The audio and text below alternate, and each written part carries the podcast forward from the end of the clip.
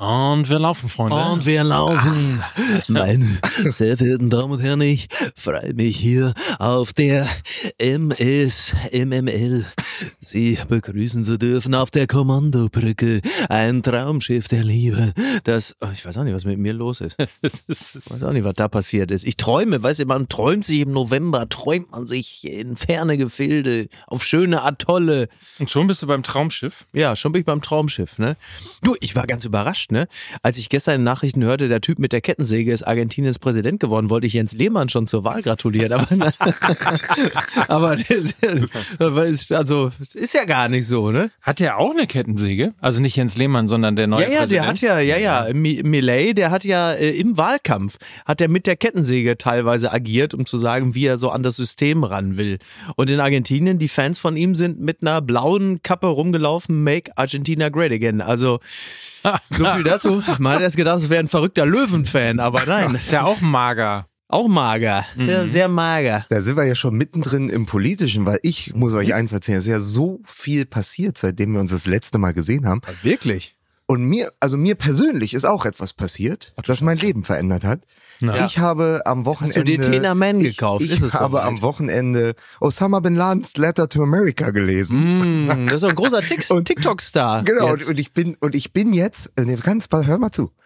Ich habe Osama Bin Ladens Letter to America gelesen und ich bin jetzt Team Ronaldo, weil ich kann natürlich Messi in der MLS überhaupt nicht mehr unterstützen, weil das ist ja der amerikanische Imperialismus, Absolut. sondern ich unterstütze den Freiheitskampf Ja. Cristiano Ronaldos in Saudi-Arabien. Find Das hat dieses richtig. Wochenende mit mir gemacht. Finde ich gut. Toll, dass das auch möglich ist. Ne? Also Fantastisch. finde ich auch, ja, aber da kannst du mal sehen, was das alles auslöst, ne? Jetzt Klasse. bin ich aber mal gespannt, wie viel unserer Hörer das mitbekommen haben Ja. und jetzt verstehen, dass das ein Gag war und Ach so. sagen, Hei- Ja, ja. Heiliger Bimmel, was ist denn da schon wieder los? Was ist denn Ja, ja. da schon wieder Also los? wir haben, wir haben ja nun, äh, und das haben persönliche Begegnungen ja immer wieder bestätigt, die intelligentesten Hörer auf diesem Planeten und die werden natürlich jede Referenz, jeden Gag, jede, jede politische und gesellschaftliche Bezugnahme verstehen. Das ist ja das Gute daran. Das kann ich nur bestätigen, weil ich war am Freitag in der Mercedes-Benz Arena Ja. mit meinen Eltern Ah, bei super. Ricky Gervais, Armageddon Live oder wie mein Vater sagt, Ray, Ray Garvey.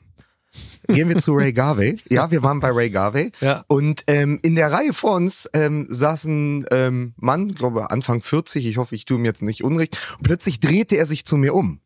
Kurz bevor die Show losging. Und ich sagte, Watten. Sagte, ah, Stimme erkannt. Ach, wie lustig. Sehr gut. Das war sehr, sehr schön. Ansonsten möge man mir ganz viel verzeihen. Ich bin total übermüdet. Ich habe gestern bis Viertel vor eins in der Nacht bei mir am Block im Wedding zusammen mit zwei Kollegen der Berliner Polizei versucht, einen jungen Waschbären zu retten. Okay. Aber wie schön. Und er ist uns, er ist es wirklich, wir haben anderthalb Stunden haben wir ihn in Schach gehalten. Also der, der fraß sich schon selber auf, dem ging es nicht gut. Der war Ja. verletzt und Ja. hatte eine offene Wunde am Bauch. Und ich habe, dann soll man in Berlin die Polizei rufen Ja. oder den Jäger. Und ich hatte die Nummer des Jägers jetzt aber nicht zur Hand, also habe ich die Polizei angerufen. Und dann haben wir ihn anderthalb Stunden in Schach gehalten. Und eine Minute bevor die Tierärztin kam, Ja. ist er uns entwischt. Wirklich. Und die hat euch natürlich für komplett geisteskrank Ja, gehalten. natürlich. Ihr stand in euren Bademänteln. Ne? Ja, in Wirklichkeit wolltet ihr ja nur ähm, die Tierärztin treffen. Das ist Wahrscheinlich. richtig. So. Sowas irgendwie. Das ist war ein ganz Versuch. Es war ein Flirt. Guck mal, wie unser, guck mal, wie Ja. unser hauptamtlicher Sittenfifi hier schon wieder was erfüllt dafür. Das ist, kein Mensch käme auf den Gedanken, dass das eine Art Trick wäre, um sich mit einer Tierärztin zu treffen. Nur Mike weiß, nachts um Viertel vor eins, ist Tinder da ruft mal man, anders. das ist wirklich, aber wirklich. du musst dir überlegen, ne? Du- kommst aus Argentinien, Präsident, Kettensäge, Lehmann, ich erzähle Eine Menge drin. Osama Bin Laden. Und das ist Mikes erster Beitrag Ja. in, bei MML. Nach sieben Minuten oder sechs Minuten dreißig, Ja. ich möchte Ja. hier auch nichts Falsches sagen, Ich sag nur, sagst du, ja, ihr wolltet da ja nur die gefistet, ne? treffen. Werde ich da gefistet? Mehr sage ich dazu nicht. ist das alles ein. Wahnsinn? Ist das alles ein Wahnsinn, ey. Ähm, das war Okay. natürlich äh, mein Oh. erster Beitrag. Ich habe auch noch äh, einen zweiten Beitrag, Ja, ja. nämlich den hier. Reklame. Glauben Sie mir, das wird ein Riesenerfolg.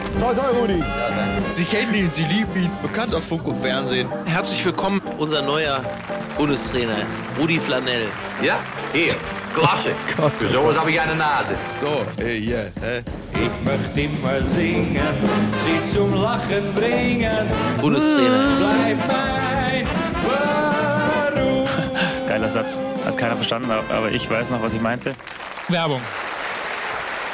Oh, heiliger Ah, das ist aber ein Die, neues längst, Ding, ne? die längste Einleitung aller Zeiten. Ja. Aber lustig. Aber Und, lustig. und auch akustisch.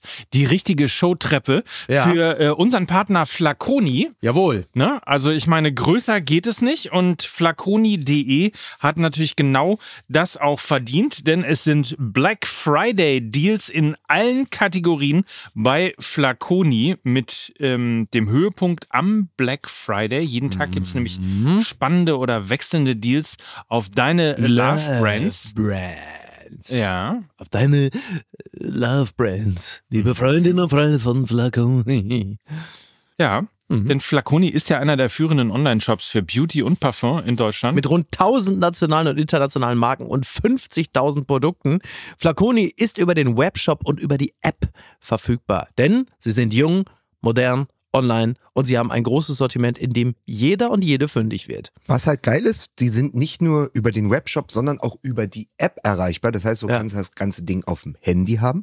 Bist, und sag mal, du bist unterwegs und siehst am Straßenrand, an der Bushaltestelle oder im Zug eine geile Hugo Boss Werbung. Dann Ja. sagst du, geil, das bestelle ich mir natürlich direkt So. in der App Flaconi Richtig. und dann ist es morgen schon oder übermorgen oder so schnell, wie es halt heutzutage geht, Genau. ist dieses Parfum dann bei dir. Das geht Ja. mit äh, Flaconi in der App. Genau. Eben. Und wenn er jetzt denkt, irgendwie Flaconi, das kommt bestimmt von Flacon, Ja. ne? Von Ja. Flaconi, Flacon. Flacon. Ja, ja Flacon, Flacon. genau so. Äh, und da gibt's nur Parfüm. Das ist Nein. natürlich völliger Quatsch. Ja, eben. Ne? Ne? Es gibt nämlich auch Skincare Ja. oder Make-up Ja, oder Haircare, Haircare. ne? So, Ja. also alles im Grunde genommen, was man braucht für ähm, Ja, für die alles, Pflege, ne? Für, alle. alles, für, für den ganzen Alles Körper. für alle. Kerr klingt auch so ein bisschen wie der Nachbar in Kassel Rauch. Herr Kerr. Herr Gehr, ne? Herr Kerr. Ja, der, der, unser, so haben sie unseren Hausmeister immer genannt, wenn er die, wenn er das Laub zusammengefegt hat. Herr Gehr, ne? ja. Ja, so ist das. Genau.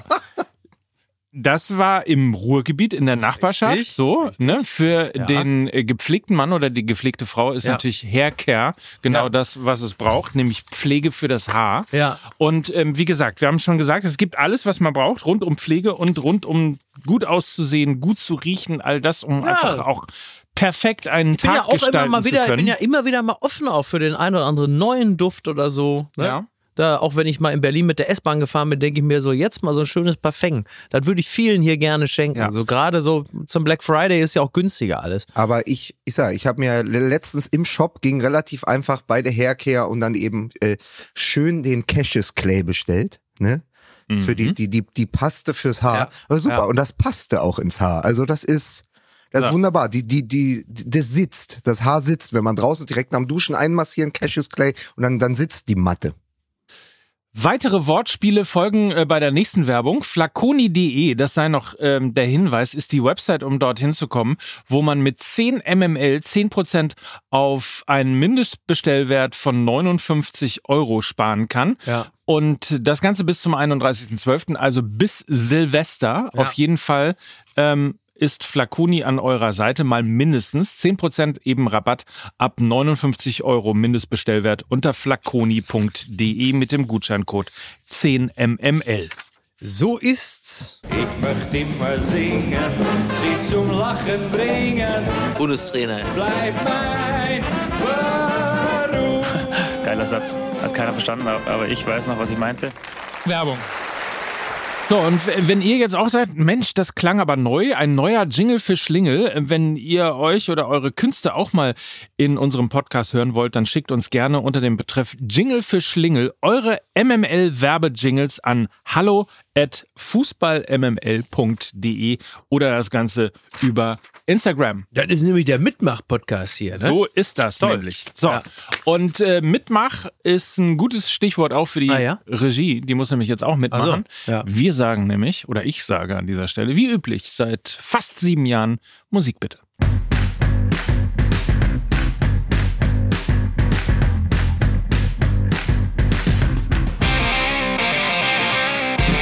Und dann begrüßen wir euch natürlich zu einer neuen Folge Fußball MML, dem Podcast der Herzen in der Saison 23-24 und begrüßen Sie jetzt bitte den Mann, der in einer Stunde los muss, um ein eine Homestory über Gasgerd in Hannover zu machen. So, das ist absolut korrekt, ja. Ja, das ist Mickey Beisenherz. Ich grüße Sie ganz herzlich. Freue mich. Und hier ist er. Äh, am Geburtstag seiner Frau würdigen wir seine Frau. Hier ist der Mann von Vanessa Nöcker. Hier ist Mike Nöcker.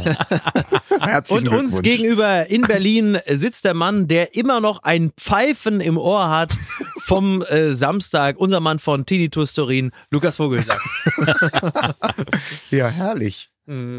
Das Interessante ja an diesem Länderspiel, wenn wir das mal aufgreifen, ne? Man kann ja, ich Ja. weiß nicht, wie es dir geht, Lukas. Wir waren ja zusammen im Stadion mal wieder, weil Ja, ihr macht euch ja ohne mich ja offensichtlich immer eine schöne Zeit. Ja. Ich habe ja auch gehört, ein schöner Ausflug. Was, Ja. wie so ein, wieso, wann werde ich denn mal gefragt, ob ich nicht vielleicht auch mal dabei sein möchte? da du ja kategorisch schon ausschließt, Ja. äh, irgendwann auch überhaupt nur Zeit für uns zu haben, außer jetzt hier am Aufnahmetag eine Stunde, maximal. Dann muss ich aber auch schon wieder los, ich hab Mike. zu tun. Siehst du? Ne? Kommt irgendwann auch keiner mehr auf die Idee, dich einzuladen. Ja, das ist ja es wäre traurig, ist das. schön, wenn du mit dabei wärst. Ja, ich hatte, als ich da im Stangelwirt auf der Liege im Bademantel lag, da habe ich mir, habe ich gedacht, das wäre schön, wenn Ja. sie mich mal gefragt hätten. Ja, so sind wir alle dann zusammen. Also Ja, alle heißt, heißt wirklich alle. Also Lena war dabei und äh, Nils, Nils, war dabei. Luca, David. Und Luca Ja, war dabei. schön, dass David ihr da gemeinsam dabei. eine tolle Zeit habt. Ja, wir hatten eine sehr auf, traurig. auf Einladung. Tim vielen Dank nochmal. Melzer. Tim Wiese. Nein, Alle. äh, auf Einladung äh, des DFB. Vielen Ja. Dank nochmal für die Ach, Einladung. ja, guck mal. Hatten wir äh, eine äh, wahnsinnig schöne kleine Ecke, wo wir uns das Spiel angucken konnten. Kleine Ecke. Äh, und man kann es in unterschiedlichen Geschichten erzählen, Mhm. ehrlicherweise. Äh, man kann es natürlich so reißerisch machen, ähm, wie jetzt beispielsweise, ich weiß, niemand kommt auf die Idee, dass es mal reißerische oder vielleicht auch tendenziöse Arti Türken den deutschen Pass weg. Artikel So, in der Bild halt, so, geben könnte. Äh, das ist natürlich die eine Variante, Ja. wie man das Ganze erzählen kann. Also Richtig. ständig ausgepfiffen und Schweinerei, Gündogan und äh, la la la. Ja. Ähm, man kann aber auch die andere Geschichte erzählen, dass es ehrlicherweise ähm, erstens überraschend friedlich war, weil wir uns ja durchaus mal irgendwie Gedanken gemacht haben, ob in der aktuellen politischen Lage es vielleicht etwas schwierig sein Ja. könnte mit ähm, 50.000 Türkinnen und Türken im Stadion.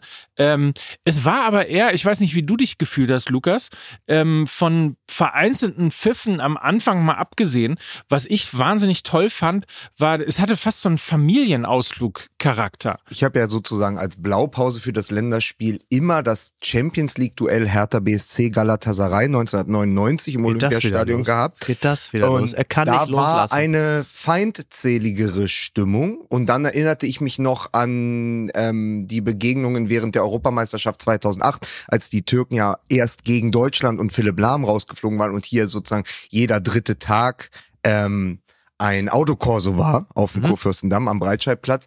Ähm, deswegen hatte ich eine sehr viel schärfere Atmosphäre erwartet. Ich fand dann auch, es war, was man gar nicht so mitbekommen hat, weder, glaube ich, am Radio noch am Fernseher war, es war überwiegend, wie Mike sagt, eine Familienveranstaltung. Also du hattest gerade, wo, wo wir saßen, hattest du einfach sehr viele Familien, Frauen mit Kindern, Vätern mit ihren, Vätern mit ihren Kids und so. Da war eine ganz gute, ähm, gute Stimmung auch. Und dann bist du aber im Stadion und dann beginnt das natürlich mit den Pfiffen.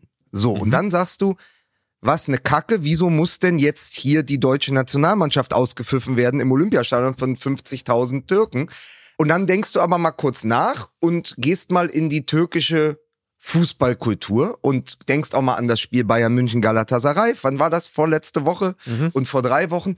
Das ist Teil, wir nennen es jetzt mal Fußballkultur, weil das in der Türkei so gelebt ist. Es ist Teil der türkischen Fußballkultur, dass eine Auswärtsmannschaft, und das waren die Deutschen ja in dem Fall. Ich habe jetzt zu Mike noch gesagt, äh, es ist neben Union gegen Hertha ist Türkei-Deutschland das einzige Auswärtsspiel, das man in Berlin mit der S-Bahn erreicht. ähm, so war es. Und dann wird die Mannschaft ausgerufen. Das war nicht spezifisch auf die Ja. äh, deutsche Nationalmannschaft. Und dann war es ja so, bei der Hymne wurde nicht gepfiffen und ich habe tatsächlich erlebt, dass bei uns im Blog äh, viele der, der türkischstämmigen, viele ja auch mit einem deutschen Pass, haben beide Hymnen gesungen. Und wir hatten zwei Jungs vor uns ähm, im Stadion, die waren extra aus Dortmund gekommen und wir kamen irgendwann ins Gespräch, nachdem äh, Sali Oetschan von Borussia Dortmund gegen die, ich glaube, gegen die Querlatte geschossen hatte. Von uns sah es halt Ja, ja. so aus.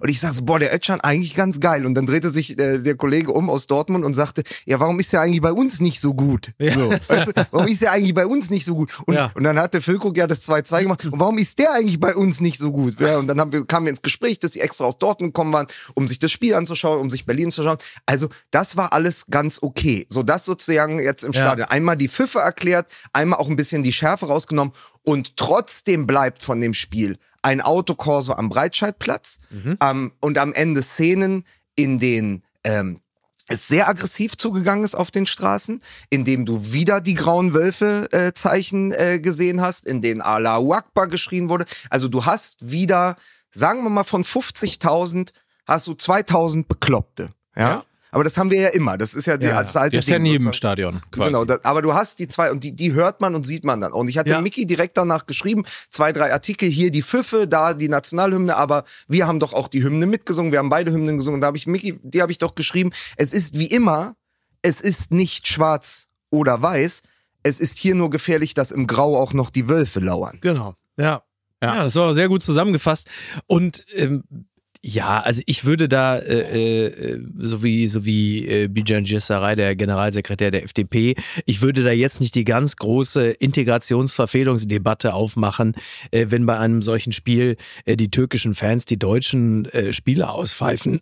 Das halte ich wirklich für äh, maßlos übertrieben wie Lukas richtigerweise beschrieben hat, hast du natürlich äh, immer ein paar Volltrottel und Arschlöcher auf den Straßen, die dann wieder komplett durchdrehen und äh, da irgendwie den, äh, den Schweigefuchs der grauen Wölfe machen.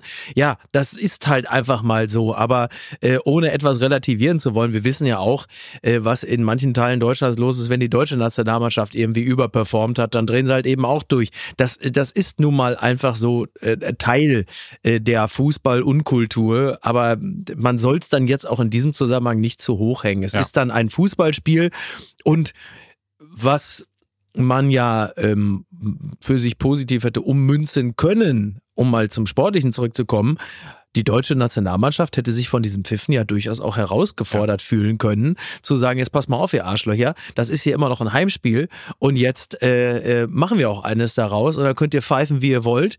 Wir ziehen daraus äh, so die, die, das klassische Barca-Ding. Immer wenn sie gepfiffen haben, da habe ich besonders, äh, da habe ich, ich habe das geliebt, wenn die Fans mich ausgepfiffen haben, da habe ich ja besonders performt. Aber das hat ja, das haben sie ja dann, also sportlich konnten sie keinen Nutzen daraus ziehen. Das stimmt. Und, und nochmal, also ich fand, also es gab Pfiffe am Anfang, für mich hatte das so ein, so ein Gefühl als, also es gab diese Pfiffe am Anfang, auch ähm, insbesondere, wenn man, ähm, ihr, ihr kennt das ja, große Leinwände und so weiter und dann wird beim Warmmachen werden dann einzelne Spieler auch mal gezeigt. Und als Gündogan gezeigt wurde, ka- kamen natürlich besonders Pfiffe. Übrigens auch da interessante ähm, Geschichte, als Von wir, Joshua Kimmich. Als wir, als wir ähm, aus dem Taxi, also mit dem Taxi Ja. zurückgefahren sind, Ja. hat uns der Taxifahrer erklärt, dass er sich nicht vorstellen kann, dass Gündogan jetzt ausgepfiffen worden ist, weil er sich für die deutsche Nationalmannschaft ähm, entschieden hat, Ja. sondern er glaubt eher, dass er äh, ausgepfiffen worden ist, weil es Gerüchte gibt, dass er zu Galatasaray wechseln soll Ah ja, okay. und dass die Fenerbahce-Fans ihn ausgepfiffen Schon mal, haben. schon mal präventiv ihn schon mal Oder ausgepfiffen dass, haben. äh, oder dass selbst in der Black Friday Week seine Shopping Mall sau teuer ist. so, so. Haben sich auch viele, haben sich So. auch viele, So. viele, viele geärgert drüber. Also im Grunde, ich hatte, äh, wie gesagt, ich hatte eben dieses, dieses Familiengefühl. Teilweise muss man sagen, ähm, durften sogar die türkischen Frauen mit ins Stadion. Was? Ja, Gibt's doch Wahnsinn. wohl gar nicht. Nein, ähm, aber ich habe sogar äh, Menschen im Stadion erlebt, die fünfmal gejubelt haben, bei allen fünf Ah, Toren. ja, das ist auch gut, ja. Was ich auch irgendwie äh, total sympathisch und nett gefunden habe. Also insofern, Ja. all das, was dann hochstilisiert wurde, habe ich so nicht empfunden. Ich hatte sogar das Gefühl, das kippt stimmungsmäßig, als äh, die Türken gemerkt haben, dass die türkische Nationalhymne nicht ausgepfiffen wurde. Mhm. Im Gegenzug wurde nämlich da die deutsche Nationalhymne auch nicht ausgepfiffen. Ja, also jeder, der behauptet, die Nationalhymne sei ausgepfiffen worden, das stimmt nicht. Es Ja. wurde nicht gepfiffen bei der Nationalhymne und hatte da so das Gefühl, das kippt's. Und, und Mhm. ab da war es wirklich für mich eher, ähm, ja, n- n- so wie Lukas beschrieben hat, ein Familienfest mehr oder weniger mit 2000 Idioten, die du halt in vielen Ja, Stadien was du hast. da nicht, was, was du jetzt ähm, da nicht vergessen darfst, ist, dass das natürlich auch nicht nur ähm, Berliner Fans waren, sondern das war sozusagen aus ganz Deutschland und so wie ich das habe, auch großen Teilen Europas einfach angereist für dieses Spiel. Ja. Und dann hast du dann natürlich immer den harten Kern. Dann Klar. hast du immer die grauen Wölfe dabei und dann irgendwo sind ja auch die, die 70, die in Deutschland leben, aber sagen, komm, wir, wir, wir, wählen zu 70 Prozent Erdogan. Ja, das, das fiel ja auch noch zusammen. Das Ja. fiel ja auch noch zusammen mit dem Besuch von Erdogan. Darüber hatten wir letzte Woche gar nicht gesprochen. Also Recep Tayyip Erdogan kommt nach Berlin, trifft auch Steinmeier hier in Bellevue und am nächsten Tag ist dann dieses Länderspiel. Und ich hatte ja das große Vergnügen, dass mein Fitnessstudio in dem Mannschaftshotel der türkischen Nationalmannschaft äh, ist und war. Ja. Äh, und das war, da war ein Auflauf. Das du bist im. Soho-Haus. Da Gehst du im Soho-Haus trainieren, Lukas? ja, nee, sind tatsächlich ähm, Donner. jeder, der sich ein bisschen auskennt mit der Hotelkultur in Berlin, weiß, glaube ich, welches ähm, welches Hotel es ist. Aber da war, aber auch da waren vor allen Dingen Kinder mit ihren Vätern, Mhm. die draußen einfach kampierten um von einem der türkischen Nationalspieler endlich eine Unterschrift zu bekommen, weil es natürlich auch so selten ist, dass diese Nationalmannschaft dann eben auch mal nach Berlin kommt. Ich glaube, das letzte Länderspiel war in Köln, kann das sein? Dieses 3 zu 3? Also sie kommen ja auch nicht so oft Ja, nach ja, Deutschland glaub, zum. Länderspiel. Ja. Und dann fand ich noch, fand ich noch ganz interessant, ähm, als wir aus dem Taxi ausgestiegen sind, ähm, Mike und ich, und Richtung Olympiastadion gelaufen sind. Also wir sind gar nicht weitergekommen als bis zur Reichsstraße und sind den Rest dann gelaufen von Neuwestend. Und dann war zwei schöne Szenen. Dann kamen zwei Typen von der Seite. Also wir liefen genau vor dem Fanmarsch weg, der sich ankündigte mit, mit sehr viel Pyro. Also es war dann auch ein, ein bisschen Silvester, zumindest in der Luft. Ähm, und vor uns kamen von der Seite so zwei Typen, die komplett aussahen wie aus vier Blocks. Und der eine hatte die Türkei-Fahne um den Hals geknotet und sein Kumpel daneben die Deutschland-Flagge. Und so liefen sie dann fast Hand in Hand ins Stadion. Und wäre das Licht ein bisschen besser gewesen und hätten, wären sie genau am Stadion vorbeigelaufen, hätte ich das gerne fotografiert. Ja, ja. Und während wir dann quasi mit denen zusammen auf Stadion zu liefen, äh, da war unglaubliche Polizeipräsenz. Also auch fast so, als würden sie einen Weihnachtsmarkt beschützen. Und dann war ein Polizist aus seinem Wagen gestiegen, also in voller Montur, auch mit der schussrichten Weste, und hat dann einem kleinen Jungen, einem türkischen Jungen mit einer Türkei-Flagge oder einem Türkei-Schal Eine einfach geschmiert. High Five. Hä? Und ihm einfach einen Bodycheck gegeben. Er hat gesagt, überraschende Pointe. Einfach eine gespielt. Ne, er hat ihm dann High Five gegeben, hat gesagt, Ja. gutes Spiel und so. Also es Ja. ist schon das. Du kannst es populistisch drehen und es hat auch einige Probleme gezeigt, die wir Ja. haben. Und es hat natürlich auch die politischen Frontlinien nochmal offenbart und die politischen Probleme und äh, auch andere Sachen, die in Deutschland da nicht so gut gelaufen sind oder nicht so gut laufen. Aber du kannst es nicht komplett jetzt an diesem Spiel festmachen, Ja. dass wir jetzt, es ist jetzt hier irgendwie, weiß Nee. ich nicht, äh, ein, ein Skandalspiel Ja, oder ja, ja. Und we- wenn wir jetzt mal in der Tat zum Spielerischen kommen, hat Mickey ja total recht. Also du Na, kannst endlich. ja, du kannst ja das auch zum Anlass nehmen, dich in irgendeiner Art und Weise motiviert zu fühlen. Thomas Müller hat das ja auch so beschrieben. Jetzt zeigen wir es ihnen mal, so mehr oder weniger. Mhm. Ja, also jetzt in Basler, äh, Basler-esk ja. übersetzt. Den zeigen wir's. Ähm, das haben sie dann auch gemacht, und zwar genau 15 Minuten. Na, das war am Anfang war es ja wirklich sehr ansehnlich. Und Das war wirklich toll. Also ich Ja, ja. dachte, ähm, ich dachte so, hoi, guck mal, das geht ja gut los hier. Also es war wirklich ein sehr gutes Zusammenspiel. Äh, Sané hat seine sehr gute Form auch in der Nationalmannschaft äh, zunächst einmal in der Offensive bestätigt. Und da, das sah richtig gut aus. Und erstmal, also das Positive ganz vorweggeschickt, die Idee von Julian Nagelsmann zu sagen, ich will, dass die besten Spieler auf dem Platz stehen, finde ich grundsätzlich erstmal richtig gut. Also da halte ich erstmal Ja. ganz viel von, von diesem grundsätzlichen Gedanken. Und wenn der dazu führt, dass man sagt, Harvards, also ha, Harvards, Harvards, spielt, äh, äh, äh, was war der Linksverteidiger, ne? Linksverteidiger. Ja, das finde ich, das ist, also finde ich zunächst einmal irgendwie erstmal charmant, dass man sagt, pass auf, ich will, wir- dass der auch noch irgendwie spielt. Mhm. Dann stößt du aber natürlich irgendwann äh, an die Grenzen der Realitäten, weil du dann halt merkst, dass du zwar die elf besten Spieler auf dem Platz hast, aber irgendwann ähm, kann auch der beste Spieler mit seiner, äh, mit seiner Grundverfasstheit nicht darüber hinwegtäuschen, dass er auf einer Position spielt, die so schlecht für ihn ist, dass er dann natürlich auch nicht mehr der beste Spieler ist.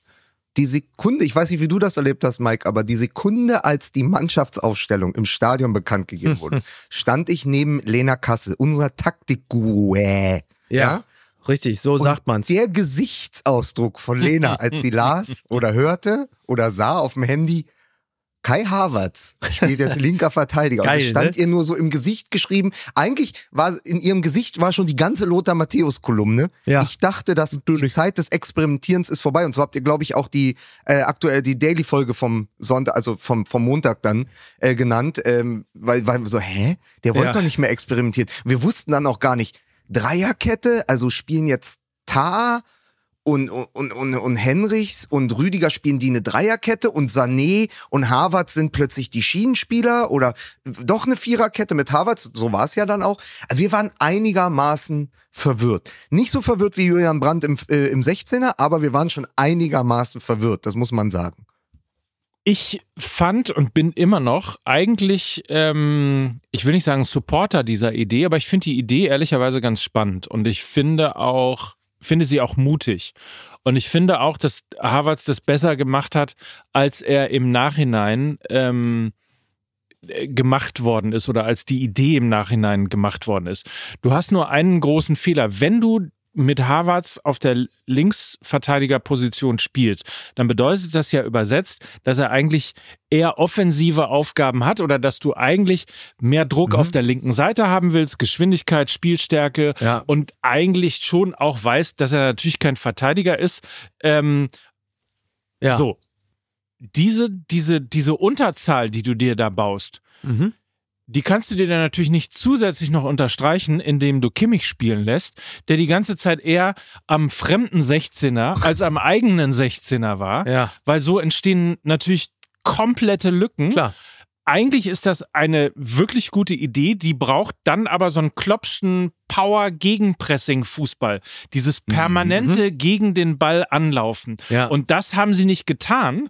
Und ähm, weil sie das nicht getan haben, hatten sie riesige Lücken bei diversen Kontern der Türken, die ja auch ähm, dann zu Toren, Kimmich! so, die dann ja auch zu Toren geführt haben. Ja. Ja, aber es war eben nicht nur Kimmich, also der Ja, ja, natürlich klar. auch, aber auch Julian Brandt, der sicherlich nicht sein bestes Länderspiel gemacht hat, ähm, lief, ich will nicht sagen teilweise orientierungslos äh, über, über das Spielfeld, aber er hatte irgendwie gar keine Bindung Mhm. zum Spiel. Und wenn du dann eben schon zwei Positionen hast, die ja. nicht so richtig funktionieren, dann sind die Löcher halt immens. Also du gibst den Vorteil in der Abwehr auf zugunsten der Offensive mit Harvards. Mhm. Gute Idee. Dann muss es aber rund um die Sechserposition Ja, klar. und im Mittelfeld viel kompakter und viel Das dichter alte sein. Lied. Das alte Lied. Muss man dann nicht sagen, dass gar nicht so sehr Harvards auf links das Experiment war, sondern nach der wunderbaren Doppelsechs Groß Gündogan wieder zu Kimmich Gündogan Genau. zurückzukehren. Ja, ja. Das ist das Experiment. Ja, Weil genau was, was du sagst, wenn du, wenn die beiden, und da sagte ja Lodder, Lodder sagte das ja auch, die beiden passen nicht zusammen, es wird nicht funktionieren. Ähm, und dann klaffen eben die Lücken. Und deswegen ist es ja auch so, wenn am Ende dann die beiden Tore über Henrichs Seite fallen, also macht man zuerst den Rechtsverteidiger Henrichs verantwortlich. Oder man sagt, Sané rückt nicht nach. Ja, aber die Fehler entstehen ja im Mittelfeld. Also, Genau. dass es überhaupt so weit kommt, dass der Ball dann in die Schnittstelle gespielt werden kann. Die es natürlich gibt. Es gibt die Lücken. In einer so offensiven Viererkette bekommst du die Lücken. Und die Türken haben es ganz klassisch und sehr, sehr gut ausgenutzt mit ihren schnellen Außenverteidigern, ähm, mit, mit, ihren, mit ihren Stürmern. Das war einfach sehr, sehr gut. Klassisch ausgecoacht, aber es liegt eben auch daran, wie Mike sagt, dass die Balance dann einfach fehlt. Also du kannst wahrscheinlich nicht Harvards als Linksverteidiger spielen lassen und Kimmich auch. Da muss man aber ganz kurz einen Schritt zurücktreten. Die Begründung von Nagelsmann war ja, dass er im Grunde mit Sané und Würz schon zwei Weltklasse-Spieler hat auf der Position, auf der auch Harvard sich am wohlsten fühlt, nämlich rechts vorne. Ja. Oder der rechte Zehner nennt er es ja gerne. Jetzt nimmt man noch in diese Rechnung oder in diese Gleichung Musiala mit auf Und dann sagt er, pass auf, wenn ich diese Spieler habe, Sané in der Form Weltklasse, wird Musiala auf dem Sprung in die Weltklasse mindestens. Oder wenn man dem aktuellen Co-Trainer der deutschen Nationalmannschaft glauben kann, was er bei The Zone die letzten Jahre erzählt hat, alle Weltklasse. Alle Ja, überragend, alle. alle Weltklasse. Und er sagt, ich will aber meine drei, vier Weltklasse-Spieler, die ich habe, alle auf dem Platz sehen. Dann bleibt für Harvards ja nur noch der linke Verteidiger, der ja so ein bisschen Genau. vakant ist. Ja, so. Das Zitat dazu ist ja auch von ihm, Kai hat gesagt, er will es machen, will es probieren. Ich sehe darin kein Risiko für ihn, sondern eine sehr, sehr große Chance, eine tragende Rolle bei einer Heim-EM zu spielen. Er hat das Weltklasse gemacht. Und dann sagte Nagelsmann, und das finde ich noch viel interessanter, ich finde es immer lustig, dass man Weltklasse-Spielern, schönen Gruß an Kai Havertz, nicht zutraut, auf einer ein bisschen anderen Position zu spielen. Das wäre wie wenn man einem Tennisprofi sagt, er kann nur auf Sand und auf, Ra auf Gras, er meint Rasen, auf Rasen geht gar nicht. Ja, ich weiß nicht, ob der, ich weiß nicht, Für die Berliner wird nochmal hinzugefügt, auf Gras bedeutet Rasen. Ja. Also, man spielt auf Gras. Also, Also, auf auf, Rasen. also wie es sieht, wenn man auf Gras, also wie es aussieht, wenn man auf Gras Fußball spielt, sieht man bei Julian Brandt in, im 16er. So spiele ich, wenn ich vorher einen gekifft habe. Richtig. Aber das ist eine andere Geschichte. Ja, absolut. Ja, ich weiß nicht, ob dieser Vergleich wirklich so passend ist. Äh, also, dass man die, dieses, diese Tennis-Analogie, weiß ich nicht.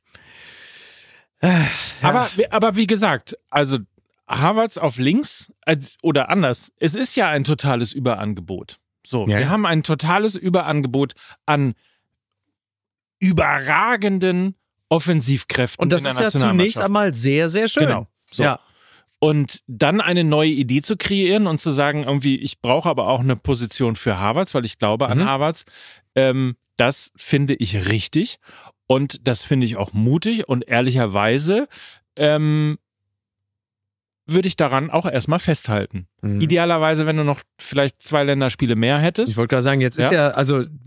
das, was, was ihr ja auch im Daily schon besprochen hattet, dass die Zeit äh, des Testens vorbei ist, das wäre grundsätzlich richtig, wäre Hansi Flick noch äh, Nationaltrainer. Da aber nun mit äh, Nagelsmann halt ein neuer Coach, da ist, ist die Zeit des Testens noch nicht vorbei und das mutmaßlich auch völlig zu Recht. Denn der muss natürlich erstmal äh, von Grund auf das Ding nochmal neu aufziehen und gucken, was passt denn für mich am besten. Also das, das kann man sich dann halt wünschen, dass man sagt, ja, da muss jetzt aber mal eine Stammformation gefunden werden, aber die, die kannst du haben, wenn du äh, Flick bist. Aber Nagelsmann muss halt schauen. Ja. Witzigerweise äh, erinnert mich Julian Nagelsmann in seinem sehr progressiven Ansatz, was er da gerade macht, dass er sagt, wir haben so viele Offensive, die müssen doch alle irgendwie zusammenspielen, sehr an den Trainer Kevin Keegan, Ja. der Anfang der 90er selber ja Stürmer von Mhm. Weltklasseformat Newcastle United übernahm Ja. und so sehr Stürmer war, dass er am Ende mit sieben Stürmern in der Anfangsformation spielte. Den einen hat er umgeschult zum zentralen Mittelfeldspieler, zwei davon durften Außenverteidiger spielen, zwei Ja. in der Sturmmitte. Ich glaube, einer war noch Außenstürmer, einer musste sogar, weil er Kopfballstark war, in die Innenverteidigung. Und im Also Tor noch René Igita, ne? Genau, Kevin Keegan, Kevin Keegan hatte auf, der Außenvert auf den Außenverteidigerpositionen Stürmer. In der, im, Im Innenverteidiger, in der Innenverteidigung Stürmer. Zentrales Mittelfeld Stürmer und vorne auch Stürmer. Newcastle hieß, die hießen zu der Zeit The Entertainers. Es waren natürlich highly entertaining, Klar. aber richtig erfolgreich war es am Ende dann nicht. Es sind Ja, einfach nur unfassbar viele Tore gefallen. Ja. Und pass auf, Spoiler, für den Gegner. Ja. ja. ja, klar. Naja, ich meine, dafür, dafür heißt es ja auch nun mal Fachleute und man hat ja seine Fachkräfte. Ähm, am Ende ist es genau das, was ihr, was ihr sagt. Ne? Du musst auf der Sechserposition, da auf, auf der Ebene, musst du so stabil sein, Ja. dass du dein Heil auch in der Offensive suchen kannst, dass du mit den besten, also wir haben ja offenkundig vor allen Dingen in der Offensive ein Überangebot und ein großes Angebot und sind da sehr stark. Ähm, sogar auch tendenziell sogar noch stärker werdend. Also Wirtz ist in bestechender Form. Sané wurde äh, von Harry Kane äh, zur Weltklasse gecoacht. Ähm, äh, Musiala müssen wir nicht drüber reden. Füllkrug erweist sich als guter Neuner. Das ist ja alles richtig gut. So, da musst du halt zusehen, dass du im Mittelfeld, im defensiven Mittelfeld da im Grunde genommen einen derartigen Riegel schaffst, dass es gar nicht so weit kommt, dass unsere Abwehrschwächen äh, uns, zum, Pro, uns zum, zum, zum Problem werden gegen richtig gute Teams. Da ist, der, da ist der Schlüssel, dass du sagst, pass auf, wir sind einfach in, und wir werden auch in der Defensive bis zum Turnier äh, nicht auf dem Level sein, wie die Spitzenteams, gegen die wir antreten. Also musst du zusehen, dass du schon im Mittelfeld alles so abfängst, dass es so weit gar nicht kommt, dass es da hinten klingelt. So, und das, und das ist die Losung. Aber das kriegst du natürlich nur hin, wenn du eine, und jetzt verwende ich diesen entsetzlichen Begriff, Holding Six hast. Mindestens eine. So. Gut, da haben wir ja auch keine. Also nicht nur der FC Bayern hat keine, sondern komischerweise, ach schon wieder FC Bayern. Genau, Ja. die Nationalmannschaft hat auch keine Ja. Holding Six. Jedenfalls nicht dann, wenn Joshua Kimmich spielt. Das Ja. äh, haben wir jetzt schon rausgearbeitet. Ich glaube, das ist einfach, das ist einfach der Punkt. Du musst bei so vielen Offensivkräften, bei so vielen und nochmal, es ist so geil, es ist so geil, Wirtz auf dem Platz spielen zu sehen. Fantastisch, oder? Das ist das Wahnsinn, erste Mal, dass ich jetzt ihn im Stadion gesehen habe. Es ist einfach fantastisch. Du kriegst Gänsehaut, wenn du diesen Spieler siehst und wenn du ihn spielen siehst. Das ist so genial. Aber dann brauchst du halt eben einen Sechser, der seine Position hält Mhm. und der sich eben auch nicht so schade dafür ist, die Drecksarbeit zu machen, Ja. weil du hast ja mit Gündogan schon einen Achter, ähm, der sehr offensiv denkt Ja. und der der Taktgeber dieses Spiels ist Ja. oder sein soll und dementsprechend musst du einfach Positionstreue Verstehe von auch Kimmich ehrlicherweise verlangen gar oder nicht diese- sagen oder Ja. sagen dann halt Pas Pascal Groß. Ja, ja, ja, ja. Aber Mike, ist das am Morgen des Spiels gegen Österreich dein Plädoyer für Großdeutschland? Das ist richtig. Das ist richtig. Ja, So, ja so, so, sehr ganz gut. genau. Ja. Ja, Sie Ah ja. hatten den Fußball-MML-Anschlusstreffer mit Mike Meckern. aber, nein, aber das stimmt ja. Du brauchst, also es hat doch gut funktioniert. Pascal Groß und Gündogan haben doch gut funktioniert, Mhm. weil der eine sich nicht so wichtig nimmt und weil der andere, Gündogan, einfach aufblüht, wenn er weiß, er hat eine Absicherung. Ja, klar. Gündogan, also dieses Wort, wir benutzen es mittlerweile inflationär, aber Joshua Kimmich kannibalisiert die Qualitäten von Ilkay Gündogan und andersherum, weil beide eigentlich bau, ein baugleicher Spieler sind. Sie wollen beide führen, sie denken beide offensiv. Das kann nicht funktionieren. ja. Also das kann nicht funktionieren. Deswegen brauchst du einen, der sagt, pass mal auf, Ilkay, geh mal nach vorne. Der Papa bleibt hier und passt auf. Mhm.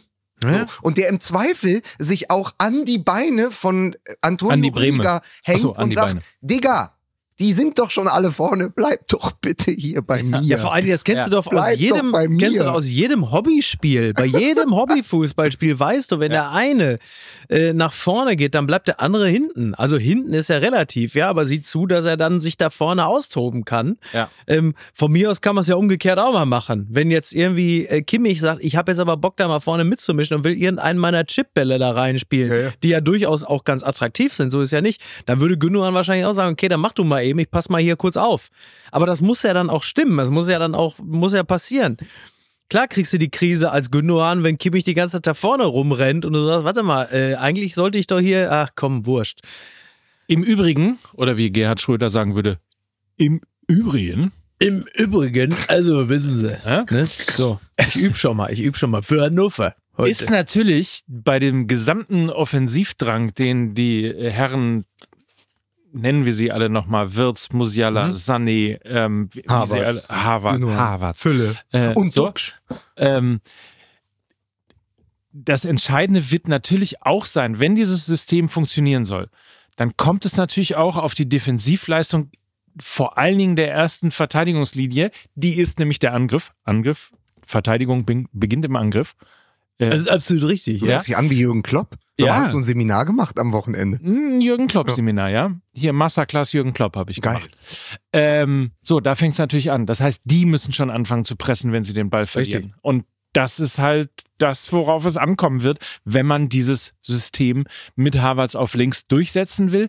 Ich bin ein Fan davon, aber das bedeutet halt für alle Spieler auf dem Platz und nicht nur eben für die ähm, drei, die dann quasi in der, in der äh, Abwehr noch verbleiben. Für alle Spieler auf dem Platz bedeutet das massives Pressing gegen den Ball, bei Ballverlust sofort wieder drauf zu gehen. ja. Aber, aber jetzt die sehr populäre Meinung, musst du nicht, um das Gegenpressing oder die erste Abwehrlinie, um das einzustudieren, dich irgendwann mal auf eine Formation Richtig. und eine Mannschaft festlegen, damit die Automatismen stimmen, dass du sagst, wie greifen wir an? Also, wenn der, die erste Reihe nicht weiß, ob da jetzt Julian Brandt spielt oder Musiala, ob der Harvards links auftaucht, vorne, hinten und wer dann überhaupt sonst dabei ist, dann wird's halt relativ schnell kribbelig, Ja. weil dann keiner, es kommt ja wirklich auf die Automatismen an und die kannst du nicht einstudieren, wenn du dauernd deine Formation wechselst, obwohl du eben sagst, wir experimentieren nicht mehr. Das wäre doch einfach mal schön zu sagen, das ist die Mannschaft, die spielt jetzt so.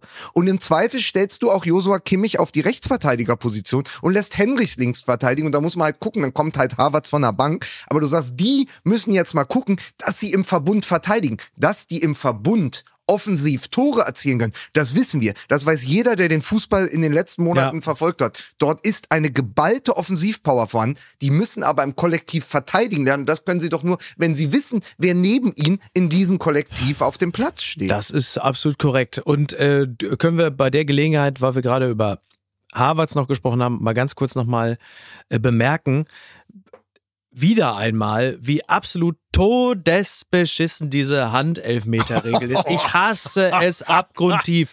Alleine gestern, auch wenn ich nur das Spiel wieder sehe, Italien gegen Ukraine, und ich sehe Spieler zum Kopfball hochspringen und sie haben beim Sprung da auch, ja. Ich sehe das, also so, so, so Bits und Pieces und sehe dann die Spieler, wie sie hochspringen zum Kopfball und haben die Hände hinterm Rücken verschränkt, wo du sagst, nein, das ist einfach falsch, ey. Es ist einfach falsch und Ja. todesbeschissen. Das kann nicht sein, dass Spieler ähm, nicht mehr das Optimum aus ihrer Sprungkraft holen, weil sie eine völlig widernatürliche Bewegung machen, damit sie ja nicht im Strafraum den Ball an den Arm oder an die Hand bekommen. Das ist das Hinterletzte und es macht diesen Sport wirklich schlechter. Also es hindert Athleten daran, das Bestmögliche aus ihrem Körper rauszuholen, nicht so hoch springen zu können, wie sie es könnten, weil sie die Arme völlig unnatürlich hinterm Rücken haben.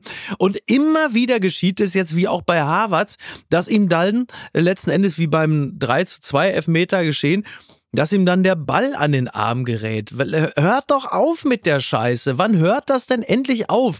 Ganz einfach und simpel. Absicht, Hand, Elva. Ja, Keine Absicht weiter. Dankeschön. Warum Ja. ist das so schwer? Ey, wer entscheidet sowas? Ich da, da übrigens auch nochmal unser großer Expertmoment. Äh, Lena und ich stehen auf der äh, Tribüne. Fresse. Lena und ich stehen auf der Tribüne. Er kriegt den Ball an die Hand und ich habe sofort gesehen. Und dann habe ich den Expertensatz des Wochenendes gesprochen. Gott sei Dank gibt's beim Länderspiel kein VHR. Ja.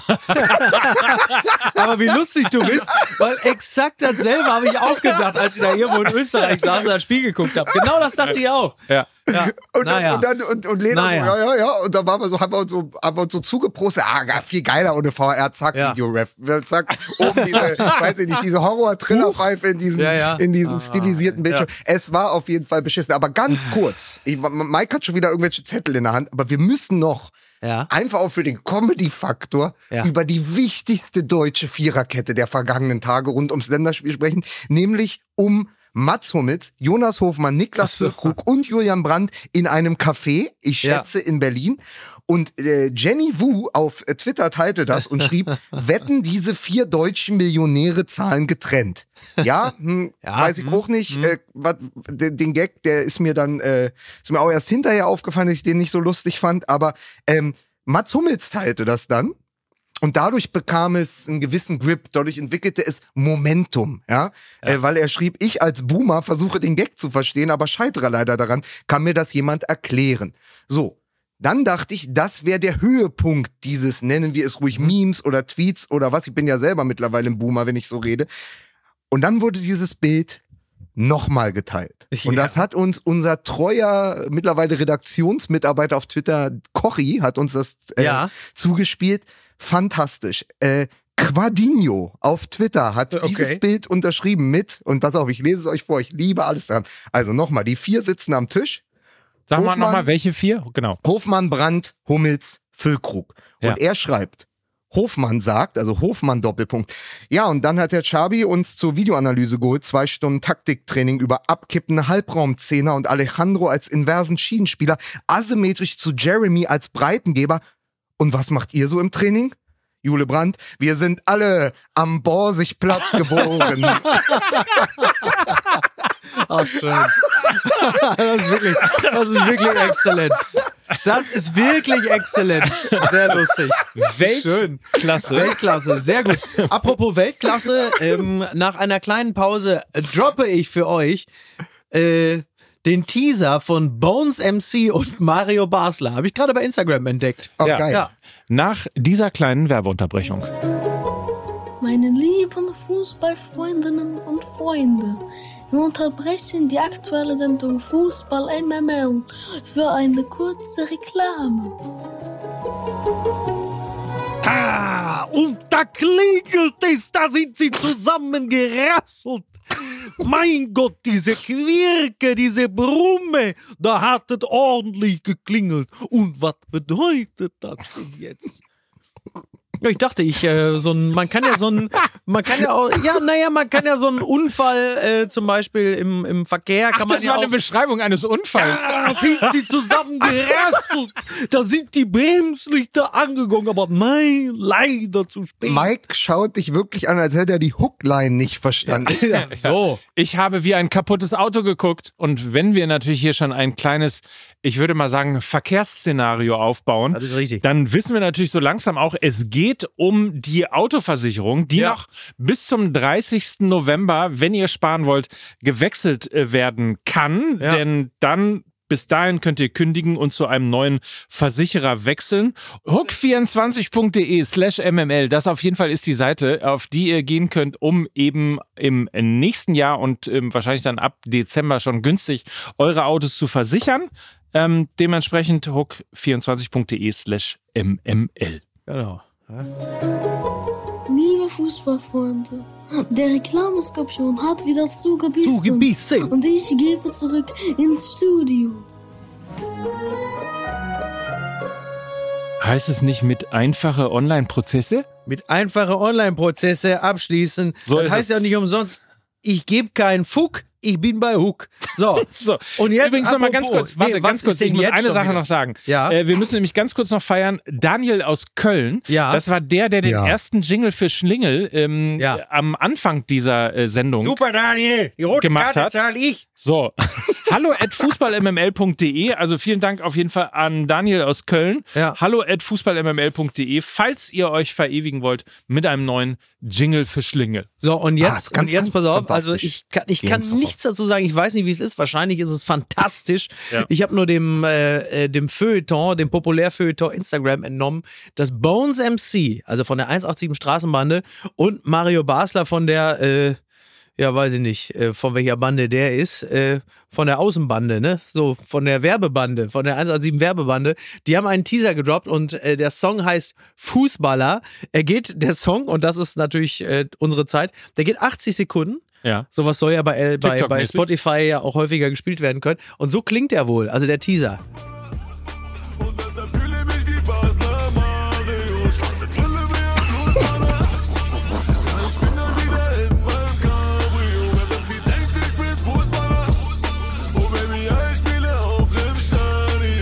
Ist der, wo ist der Part von Mario Basler? Schade. Aber jetzt, Ja. also da muss man klasse. doch einmal kurz sagen, dass dass dass, weil ich ja gerade mittendrin in der Recherche und in den auf den letzten Ja, Seiten lass mich raten. Buch Schreibst du ein Buch? Bin und Pass auf, ich habe den Unterton genau gehört. äh, Mike, ich habe mehr Bücher geschrieben, als du gelesen hast. Aber So, ähm, das hast du. so. Und ähm, das Ding ist, ich kriege ja dann immer Sachen zugeschickt. So, und auf der einen Seite muss ich noch in einem oder werde ich in einem Kapitel noch über Mario Basler schreiben. Auf der anderen Seite schreibe ich gerade noch das Vinnie Jones und Paul Gascoigne Kapitel zu Ja. Ende. Und auch dort entwickelt es sich jetzt. Der Zustand des deutschen Fußballs ist äh, Mario Basler mit Bones MC, während auf Discovery Plus ab nächster Woche Vinnie Jones eine eigene Naturdoku bekommt. Wirklich? Vinnie Jones geht einfach in die Wälder und erzählt was über die Natur. Ein Mann, der seit, Oh, ist der ist seit zehn Jahren trocken Ja. und er erzählt dir jetzt was über die Er ist Natur. trockener als die Ja. Wälder ist- mittlerweile, ne? Es Er ist wirklich- trockener als die Wälder mittlerweile. Aber das ist Die der Doku Unterschied. heißt- Vinnie Jones geht, Vinnie Jones geht in den Wald und hat zu sich selbst gefunden. Und Mario Basler geht ins Studio mit Bones MC. Besser Die geht's Doku heißt natürlich Winnie in the Woods. Ist ja, Ja. klar. Heißt es wirklich Win Nein. Winnie in the Woods? Ja, weiß man ja nicht, ne? aber aber, Wieso? So gar nicht so, sch- gar nicht so schlecht. aber äh, wäre Mike eine Nöcker, ich Möglichkeit. ziehe meinen Ja. Hut. Winnie in the Woods, äh, möglicherweise. Aber äh, wie sehr, ähm, das passt übrigens ganz gut, also wie, wie sehr. Ja, ja, pass auf, er heißt, Entschuldigung, er heißt tatsächlich Winnie in the Country. Ah, okay. Okay, naja, Ja. das ist ja, ne, das ist ja nicht weit entfernt. Apropos weit entfernt, also Ja. das, was du uns gerade gespielt hast, ist natürlich sehr weit entfernt von so, äh, ich sag mal, eingängigen Fußballhymnen, Ja. die man so mitgrölen kann und mitsingen kann und so Ja. weiter. Ja. Ähm, wie sehr Fußball MML übrigens und insbesondere Mickey Beisenherz weit weg ist auch von Fußball, Mhm. hat man äh, heute gehört, als wir hier hochgegangen sind zu OMR. Ach so, ja, ist richtig. Und es dann die Frage gab, na, seid ihr auch beim Derby? Und die Frage von Mickey war, welches Derby? Entschuldigung, ich interessiere mich für Erstligafußball. Ach Ja. so, du willst jetzt hier wieder, pass auf, du willst jetzt wieder auf Freitag, ne? Freitag, ja, nächste Woche HSV? Freitag. Äh, Nächste Woche Freitag HSV St. Pauli. Ja, da reden, pass auf, Cliffhanger, da reden wir dann nächste ja, bitte, Woche weil ich habe auch ja gar nicht mehr also, so viel Zeit. Also, ne? ja, so. bitte. Ja, aber ich möchte hier mal, ich möchte, bevor wir vielleicht noch ein Wort über Urs Fischer verlieren. Oh ja. Ja. Das ist nämlich Ja. auch passiert Ja. seit der letzten Stimmt. Folge, möchte ich euch ganz kurz noch etwas vorlesen, was ich natürlich auch in die Gruppe geschickt habe, glaube ich zumindest. Aber was natürlich einfach eine fantastische Meldung ist, frisch, frisch aus dem Ticker, Schade heute Morgen gefunden. MDR Thüringen, Meldung. Oh, 16.47 Uhr, 20. November. MDR Thüringen auf Twitter. Ein Fan des FC Schalke 04 hat im Kreis Götter Kabelbrücken von einer Baustelle entfernt, weil sie schwarz-gelb waren. das, da, An dem freigelegten Kabel entstand ein Schaden von mehreren tausend Euro. Hashtag S04, Hashtag BVB, äh, Hashtag Thüringen. das nenne ich aber wahre Hingabe, oder? Ja. Toll. Ja, oder? Ja. Schön.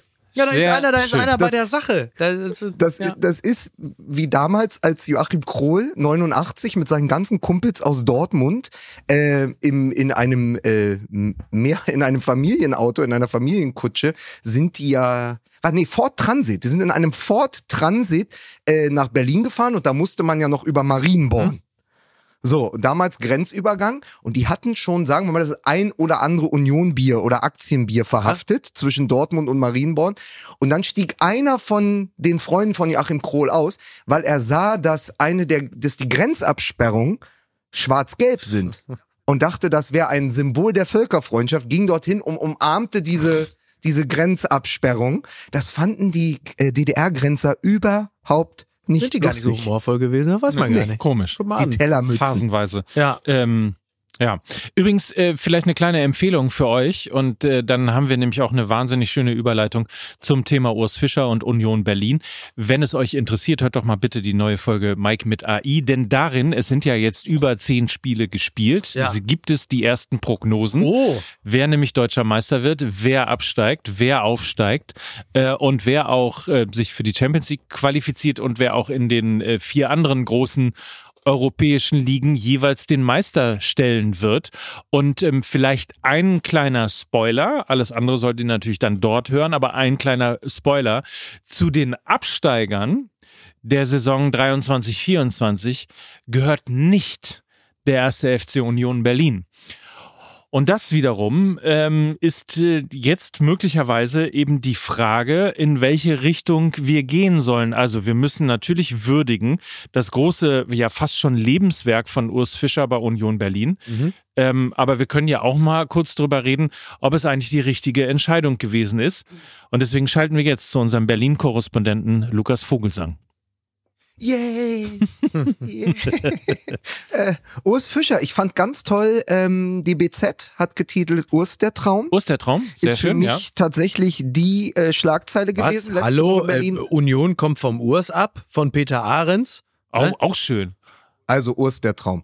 So, Urs der Traum als Schlagzeile der Finde ich Woche. aber auch schön. Union Und- kommt vom Urs ab. Und dann habe ich bei- bei irgendeinem Taktikfuchs, ich kann mir jetzt leider nicht, äh, wenn er, wenn er, wenn er sich wiederfindet, liebe Grüße an den Taktikfuchs, der schrieb, naja, man muss sich ja bei all dem gar nicht wundern, wenn sie in diesem Sommer, und wir müssen da ganz kurz mal auf unsere eigene Analyse, und natürlich, das war meine Analyse, weil ich damit aus dem Sommer kam und gesagt habe, Union macht schon wieder alles richtig. Mhm. Die holen den Brandon Aronson, die holen den Fofana und dann leihen die den nur aus und dann kommt Toussaint für drei Millionen aus von der Hertha aus West-Berlin. Mann, die machen alles richtig. Was aber passiert ist, sie haben tatsächlich im Sommer das erste Mal alles falsch gemacht, weil sie eine sukzessive eine Mannschaft gebaut haben, die nicht mehr Urs Fischer tauglich war. Urs Fischer hat mit seinem Drecksfußball, mit diesem 3-5-2 Fußball g- gegen den Ball, mit diesem Zerstörerfußball, der war nie ansehnlich, der war einfach nur erfolgreich. Und plötzlich, das hat Lena, glaube ich, auch mal im, im, im, im Daily gesagt, äh, waren die zu gut für diesen Fußball. Also du hattest, ähm, die Spieler selbst waren zu talentiert, um diese Art von Fußball spielen zu können. Und Urs Fischer ist an diesem Kader verzweifelt und am Ende auch gescheitert. Das fand ich wahnsinnig interessant, weil ich natürlich dachte, naja, die holen bessere Spieler für den gleichen Fußball, aber die besseren Spieler haben den Fußball schlechter gemacht, obwohl er eigentlich, wenn man ihn sich anschaut, schöner geworden Ja, Im ist. Nachhinein Das hat ist man es ja das- natürlich vorher gewusst, ne? Jetzt, wenn man das Nein, sieht. wir haben es überhaupt nicht gewusst. Hört euch bitte die Folge an. Ich habe die über den grünen Klee gelegt. Haben wir doch auch so alle in gesagt. So einer, Wir haben das in so einer alle. Opferhaltung. Die sind so viel besser Ja. als wir. Ja. Wir haben nur Paul Dardai und die haben Urs Fischer. Was ist da? Ach, die machen alle, weißt du so. Die hatten ja, ja. High, also ich habe den ja den Heiligenschein Ja, und Robin Gosens befreit Sommer. sich von dem Elend bei Inter Mailand und kann jetzt Ja. endlich mal in der Bundesliga performen, auch im Hinblick auf die EM natürlich fantastisch, clever. Dann haben sie jetzt auch noch Kevin Volland und Bonucci, Ja. sie holen Bonucci von Juventus Turin. Genial. Ja. Und, jetzt da das. muss man sagen, die kürzeste Nationalmannschaftskarriere aller Zeiten, Kevin Behrens. Ja, ja. Was haben wir denn schon? Ist Kevin Behrens einer für die Bayern? Ne? Ja. So, Ja, also ist- Wahnsinn. So, und dann in dem Zusammenhang äh, wollte ich noch gerne erwähnt haben, denn sie haben ja jetzt äh, bei Union auf der Bank eine neue Co-Trainerin, Marie-Louise Eta. So, Mhm. und das haben wir ja alle, haben wir ja zur Kenntnis genommen, haben gesagt, ja, ist doch gut, toll, gut, to toll. Nur Mike Bartell nicht. Ähm, ein, ein Manager, ein Fußballmanager, unter Mhm. anderem auch der Manager von Lewandowski. Oder, Ehemalige Manager von Lewandowski, aber ja. Ja. Oder Ja. Kevin oder Schade. Kevin Schade, ehemaliger Manager von Kevin Schade. Der schrieb, ein Co-Trainer muss ja auch mal in die Kabine der Mannschaft, ne? Union, bitte nicht noch den deutschen Fußball der Lächerlichkeit preisgeben. Es langt, dass man die, also über die Interpunktion, da will ich jetzt mal gar nichts drüber sagen, das ist wirklich ganz schwer. Ja. Als hätte ein Schimpanse sich an die Tasten gesetzt. Es langt, dass man die Mannschaft, Apostroph, Mannschaftshierarchie komplett zerstört Ah. hat mit den Transfers. Es braucht nicht noch andere Stories aktuell. Ui, So, ui, ui, diesen Tweet hat er äh, dann auch nach einiger Zeit gelöscht. Wahrscheinlich war das Feedback entsprechend. Das Feedback also der Öffentlichkeit, aber auch das interne Feedback, denn Kevin Schade vom FC Brentford, also ein deutscher Nationalspieler, der hat sich von seinem Spielerberater getrennt. Und zwar genau wegen solcher Aussagen. Denn äh, Kevin Schade äh, hat ähm, daraufhin gesagt, ich habe mich von meinem Berater getrennt, da ich seine Haltung und seinen Gedankengut absolut nicht teile und auch für mich nicht stehen lassen kann. Ich stehe für Offenheit, Gleichberechtigung und Vielfalt und so möchte ich mich auch repräsentiert fühlen. Finde ich gut. Finde ich auch Finde ich gut. gut. Ja, finde ich super. Natürlich, und da muss man sich mal vorstellen, nicht nur, dass es geschriebenes Gestammel ist, Das ist richtig. von diesem, von diesem Agenten, sondern es kommt natürlich auch mit wenig Fingerspitzgefühl zum völlig ze falschen Zeitpunkt. Am Wochenende war Länderspiel im Olympiastadion. Und wir wissen doch seit 2010, dass jede Frau in die Kabine kommt, weil die Kanzlerin, Richtig. ich weiß, Angela war ja, Angela war doch bei Özil. unser ja, und der hatte Goldjunge. obenrum nichts mehr Unser an. Goldjunge Das- hier, guck mal, Das war doch, ich meine, Angela Merkel war doch in den Katakomben des Olympiastadions, wenn ich jetzt alles noch richtig zusammenbringe an Den diesem, nackten an Özil. diesem, an diesem Tag. Und mit dem nackten Oberkörper von Mesut Özil auf dem Foto. Natürlich geht das. Ja. man muss nicht die Kanzlerin dafür sein, man kann auch einfach nur Co-Trainerin sein. Jetzt aber wichtig, die Nachricht über die Co-Trainerin, über was kam die? Die kam über den Äther, ne? Den habe ich nicht Habe verstanden. ich auch nicht verstanden. Er hat ja nicht gerade vorgelesen, dass die so heißt. Ach Da schneiden die. Nee, der bleibt so, So. wie Der er bleibt ist. genau Da wird so. nichts dann- geschnitten. Pass auf, pass auf. Dann aber noch eins, weil ich damals im Sommer gesagt habe, jetzt haben die uns den Toussaint auch noch weggekauft für drei Millionen. Und der wird auf der Acht da richtig reüssieren. Kurze, ähm, kurzer Abriss zu Luca Toussaint. Mhm.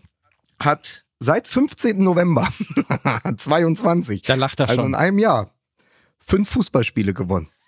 Das ist wirklich nicht so viel, ne? Also fünf Fußballspiele. Ja. Ich glaube, drei mit Hertha und zwei mit Union. Siehst du? Das ist Schlecht. Das ist ein Spiel alle 80 Tage. Also wirklich nicht so gut. Hauptstadtfußball ist nichts für Weicheier. Diese ganze Häme, ne? Ja, Unglaublich. man merkt's. Also, Ja, ja. ja. das ist, äh, ja. Und jetzt, und jetzt noch der, Na und jetzt gut. noch der politische Witz von mir zum Schluss, ne? Ja. Das ist Berlin. Die einen haben Probleme mit der ETA, die anderen haben Probleme mit dem Etat, ne? Verstehst Fantastisch. Ein fantastischer Witz. Dankeschön. Liebe Grüße von der Hamburger Lach- und Schießgesellschaft. Ne? Ja, ja, ein fantastischer Und da, Witz. da musst du mir doch am Ende danken, dass ich dir diese Kackrampe Hast du wirklich? habe. Das Mit dem Hirn, mit diesem Hirnfurz. meine Damen und Herren, Sie hören die Kackrampe von Lukas Vogelsang. Ach, das ist herrlich. Sind, wir, sind wir denn, also heute Abend ist ja Österreich, ne? Ja, das heißt, heute Abend ist ähm, Österreich. Bei, wichtiger Satz jetzt, bei Redaktionsschluss lag das Ergebnis noch nicht vor. Das ist richtig? Ja. Ja, Und dann ist ja am Wochenende wieder Bundesliga. das ist wahr, ja. Fühlen wir, wir fühlen uns ja irgendwie ein bisschen wohler, ne? Kann das sein? So, oh, jetzt muss ich aber Oh, wirklich los. jetzt muss er aber muss ich wirklich wirklich los. Äh, ne? Ja. Hilft alles nichts. Ich würde wahnsinnig gerne mit euch über Österreich reden. Ja. Ähm, zu, da, dazu kann ich nur eins sagen: Es gibt ein sehr lustiges Interview mit Dirk Stermann in der Süddeutschen Zeitung gerade aktuell. Mann, was ist unglaublich. Ich, ich habe gerade auf YouTube gesucht, Christemann und Stermann. Aber mach mal Nein, weiter, er dann kann ich erzählt- den Gag nämlich auch noch. Kann ich den Gag Ja, auch den noch kannst du noch machen. Also sie haben wohl offensichtlich damals haben Stermann und Grissemann das 78er-Spiel äh, Cordoba haben sie kommentiert mal. Sehr witzig. Und in dem Zusammenhang hat er noch ein Interview äh, gegeben jetzt der Süddeutschen Zeitung und erzählt unter anderem äh, von dem unglaublich humorlosen Hans Krankel, der äh, so verbissen als Fußballer ist, dass er mal auch bei einem Benefiz-Spiel mit, mit Stermann äh, also völlig humorlos war. Und es gab auch mal ein Charity-Spiel, äh, glaube ich, irgendwie zugunsten von äh, krebskranken Kindern und körperlich herausgeforderten Menschen, äh, die wohl teilweise auch bei dem Spiel noch dabei waren. Und er hat irgendwie in diesem Spiel 32 Tore geschossen. Weil ich wollte, ich hatte es gerade auf YouTube gesucht, weil ich sagen wollte, wer sich das heute Abend nicht antun will, also das große Mhm. Ja. Hoffenheim-Derby Ja. zwischen äh, Ralf Rangnick und Julian Nagelsmann, der möge doch sich die 2 Minuten 35 von Chrismann und Stermann Cordoba geben, wo Deutschland gegen Deutschland spielt. Es ist wirklich fantastisch. Das ist das ist noch ein Ticken besser als das ähm, Philosophenfußballspiel von Monty Python. Fantastisch. So, Also, ich muss wirklich, ich mu- Leute, Vielleicht ich muss nur eine, eine weil- Sache, Ja, 32 Tore bei einem solchen Spiel zu spielen, ist ungefähr wie, das könnt ihr auch mal ausprobieren, wenn ihr kleinere Kinder habt und gibt's mal so Turniere Eltern gegen Kinder. ja, Und dann als Elternteil ein Tor gegen die Kinder zu schießen, ja, das macht mal ja. und dann schaut mal auf die Reaktionen der Eltern. Du, ich habe also beim letzten Fußballspiel im Garten meines Bruders habe ich meiner Tochter beide Beine gebrochen. Ich konnte es einfach nicht, also da, also sie lag vorne, das hat, Bist du jetzt auch St. Pauli Ultra? Oder? ja, sie hat mir einfach nicht gepasst. Ja. Deswegen spielt Mickey auch nur noch mit Peter Lohmeier Fußball. Ja, nun, ja. Das ist merkt. auch immer ein Akt, äh, wenn du Ja. den lang Ja. schickst, ey. Äh, Das ist auch, das ist Bis auch der ankommt. Das ist auch ein auf, Kandidat. Ganz, ganz ne? kurz, ich habe mit Peter Lohmeier auf dem Invalidenplatz, ja, Ja. Nomen est Omen. Ich Ja. habe mit hier in Mitte auf dem Invalidenplatz einmal mit Peter Lohmeier Fußball gespielt. Er war in meinem Team. Er fordert den Ball wie Harry Kane. Ja, Er hat einen Abschluss wie Markus Schuler. ich enthalte mich des Urteils, lies es von meinem Gesicht ab. Aber der malt jetzt auch noch. Der ist Schauspieler und der malt Ach du jetzt auch. Scheiße. Ja. Da werde ich nächste Woche mal drauf ansprechen. Das ist das Letzte, weil wirklich. Ja, der, ich sag, der malt. Der malt. Vor allem, wenn man mit dem auf dem Feld ist. Der malt aber Gemälde von Hieronymus Bosch. So viel kann ich dazu nur sagen. Holger Hieronymus? Apropos, Holger Peter Bosch hat heute Hieronymus Geburtstag. ne? Ja. Und der hat eine, und, und, und der hat eine Kondition wie die Uhren von Dali, ne? Verstehst du? Verstehe ich. Peter Bosch hat heute Geburtstag, glaube ich. Ja? Mensch, toll. Glückwunsch. Ja. Ja. Barbara Streisand hat, glaube ich, heute auch Geburtstag. Ja. Toll. Was geht denn abseits ist äh, eines unserer Formate, könnt ihr euch gerne auch mal anhören. Johnny und Julian ähm, sind da äh, beschäftigt mit Fußball. Du bist ein großer Fan, Lukas. Ich bin großer Fan. Und pass auf, wenn Mickey jetzt weg ist, erzähle ich dir die Geschichte, weil das ist jetzt untergegangen. Weil wir ja vorhin schon über Julian Brandt und Kai Havertz so lange gesprochen haben. Vor drei Wochen gab es in einer wirklich tollen Folge von Was geht denn abseits, man kann die auch alle nochmal nachhören, es gibt glaube ich jetzt zwölf, ne? Diese Woche ist die zwölfte oder dreizehnte Folge und vor drei oder vier Wochen haben sie nochmal eine fantastische Geschichte von Julian Brandt und Kai Havertz ausgepackt, die Julian Brandt mal auf, eine, auf einer Pressekonferenz der deutschen Nationalmannschaft erzählt hat. Da waren nämlich Jule Brandt und der Kai zu Hause bei Julian Brandt und wollten sich einen Drink machen. Natürlich ohne Alkohol, aber schönen Drink, weißt du, so sommerlich, paar Säfte ineinander gerührt, bisschen Kohlensäure noch rein, das passt schon.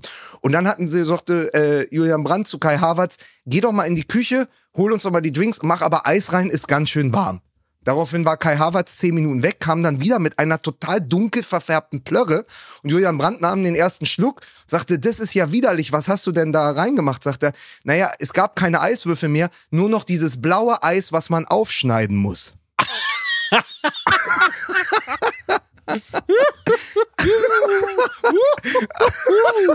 Yeah! So, Und mit die Also, wer einmal wissen will, wie Kai Havertz aus dem Kühlpack gelutscht hat, der hört sich bitte Johnny und Julian an. Es ist ein fantastischer Podcast. Ähm, ich muss demnächst auch mal bei den Jungs vorbeischauen. Es ist großartig, es macht Spaß. Es sind so wirklich, was geht denn abseits? Es sind die abseitigen, die kaputten Geschichten, bei denen wir, weißt du, da kommen wir gar nicht mehr hin. So, da war der, so der Ausflug können heute wir gar zu nicht dem, sein. Ne, aber der Ausflug zu dem Schalke-Fan heute, ne, das ging so in die Richtung. Ja. Aber wir sind ja so, wir sind ja so tagesaktuell gebunden. Und die Jungs gar nicht. Die sind die perfekte Ergänzung zu MML. Ihr hört uns Montag oder Dienstag, dann wisst ihr, was so im Tagesgeschäft abläuft, plus den Daily, dann seid ihr geil informiert. Und dann kommt noch sozusagen die Kirsche oben auf die Torte, was alles sonst Wahnsinniges in dieser Fußballwelt abgeht. Ich liebe es. Große Empfehlung von uns. Und wenn ihr dann noch den 16er mit Ewald und äh, mit Michael hört, dann seid ihr auch noch taktisch richtig eingestellt. Also insofern, besser geht es nicht fußballmäßig. Ihr braucht nur Fußball MML und unsere Podcasts. Für jede Generation was dabei. So ist das. So ist das. so, mit diesen Erkenntnissen schicken wir euch jetzt in die Woche. Äh, heute Abend also Länderspiel gegen Österreich und dann ist endlich wieder Bundesliga. Uns gibt's in der nächsten Woche wieder. In diesem Sinne, ähm, jeden Morgen den Daily hören. Und ansonsten bleibt uns gewogen, wie man so schön sagt. Dieser Podcast wird produziert von Podstars bei OMR.